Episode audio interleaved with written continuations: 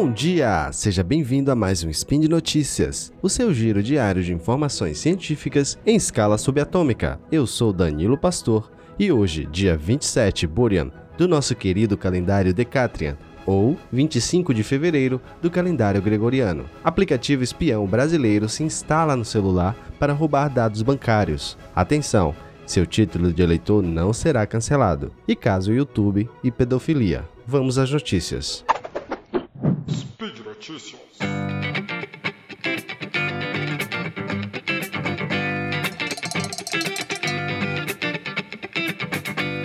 Especialistas em seguranças da Diebold, Nixdorf, encontram uma praga digital brasileira que, uma vez instalada em um aparelho Android, é capaz de monitorar as páginas visitadas para criar telas falsas e roubar dados bancários. O programa ainda dá o controle total do aparelho para o hacker, que pode abrir e usar o aplicativo bancário no próprio telefone da vítima, após capturar os dados da conta, burlando geradores de senha do próprio aplicativo. Segundo o especialista em segurança, esse comportamento é inédito no Brasil. O programa chegou a ser cadastrado em diversas versões do Google Play Play. A realização da fraude a partir do telefone do correntista dificulta o funcionamento de alguns sistemas de segurança bancária, que detectam divergências entre os dispositivos usados pelo cliente para acessar sua conta. Após capturar dados bancários do telefone, o hacker pode acessar o celular da vítima pela internet e usar o aparelho da mesma forma como a pessoa estivesse usando através do acesso físico, simulando os toques de digitação. Ele pode fazer isso mesmo que o celular use uma senha para bloqueio. O programa espião também é capaz de roubar essa informação. Para não levantar levantar suspeitas, o software é capaz de reduzir o brilho da tela do celular em até 90% e acionar o modo silencioso. Dessa forma, o dono do celular não pode perceber que o seu aparelho está sendo usado sem a sua autorização.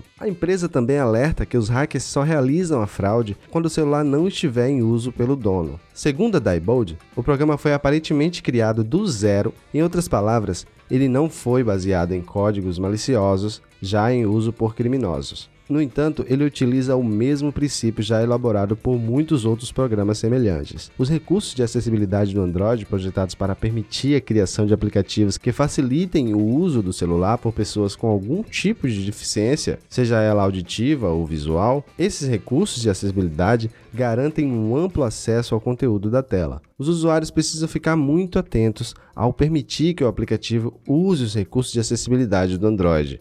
Essa permissão precisa ser dada separadamente após a instalação do app, e é ela que permite que o programa espião saiba qual aplicativo está aberto para criar telas falsas. Mais uma vez, precisamos ficar muito atentos aos aplicativos que usamos em nossos telefones, principalmente aqueles usuários que costumam fazer transferências bancárias, que costumam fazer movimentações bancárias através do celular.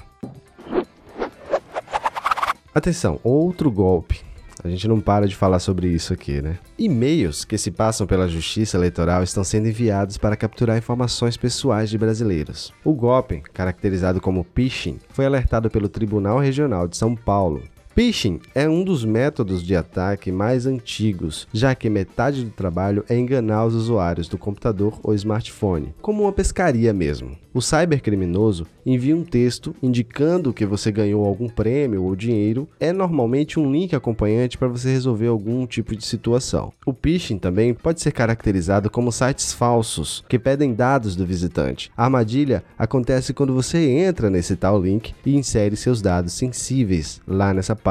Normalmente há um site falso do banco ou e-commerce para enganar a vítima, com seu nome completo, telefone, CPF e números de contas bancárias. Nesse caso, a armadilha para fisgar a vítima foi a situação com título de eleitor.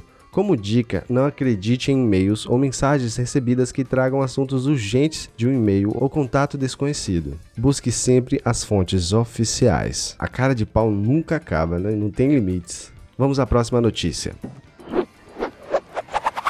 Todo mundo sabe é, o problema que o YouTube está enfrentando, né? Uma polêmica explodiu sobre o YouTube durante essa semana, em vídeo, um dos produtores de conteúdo da plataforma, o Matt Watson, fez uma crítica ao YouTube e mostrou o que ele chamou de falha. Uma rede de pedófilos utiliza alguns termos para encontrar vídeos de crianças em roupa de banho praticando esportes na praia. Esses usuários usavam os espaços do comentário para instruir as crianças e adolescentes na gravação dos vídeos. Mantinham contato uns com os outros, sinalizavam frames de vídeos que haviam maior exposição da criança e até trocava vídeos não listados nas buscas buscas do YouTube. De acordo com o youtuber, eles também baixavam os vídeos e faziam o upload deles em seus próprios canais para evitar que fossem removidos pelos usuários originais. No vídeo, o youtuber mostra que uma conta recém-criada no YouTube pode chegar a alguns dos vídeos citados sobre pedofilia em questão de 5 cliques, pela maneira como a rede de vídeos recomenda conteúdo aos usuários. Para ele, o mais chocante é que alguns desses vídeos são monetizados e exibem propagandas. Segundo ele, isso é exploração infantil. Para provar seu ponto, o produtor usa uma VPN para realizar uma nova conexão e uma uma conta que nunca foi usada antes. Com alguns cliques, ele chega a esses tais vídeos, que tem quase um milhão de visualizações, com a barra lateral de recomendações cheia de vídeos semelhantes. O problema gerou uma comoção nas empresas que fazem anúncios no YouTube. A Nestlé, a McDonald's, Disney, Epic Games estão entre essas empresas que retiraram as suas campanhas de anúncios da plataforma após essa polêmica. Watson afirma que ele não é o primeiro a falar disso e mostra algumas reportagens que já apontam para esse problema semelhante. Um porta-voz do YouTube no Brasil, afirmou que a plataforma passou as últimas 48 horas tomando medidas agressivas para acabar com esse problema. Mais de 400 contas foram deletadas nos últimos dias, milhares de vídeos removidos da plataforma e dezenas de milhões de comentários foram deletados. Segundo o YouTube, os vídeos não são postados com esse contexto inicial e muitos deles mostram filhos das pessoas e crianças em atividades corriqueiras. Eles são postados de forma inocente e tirados de contexto. O YouTube também deixou claro que tem uma política restrita de idade e que não permite as crianças menores de 13 anos criem contas na plataforma. Essa medida é de uma determinação internacional chamada COPA, que estabelece diretrizes para a proteção da vida privada de crianças na internet.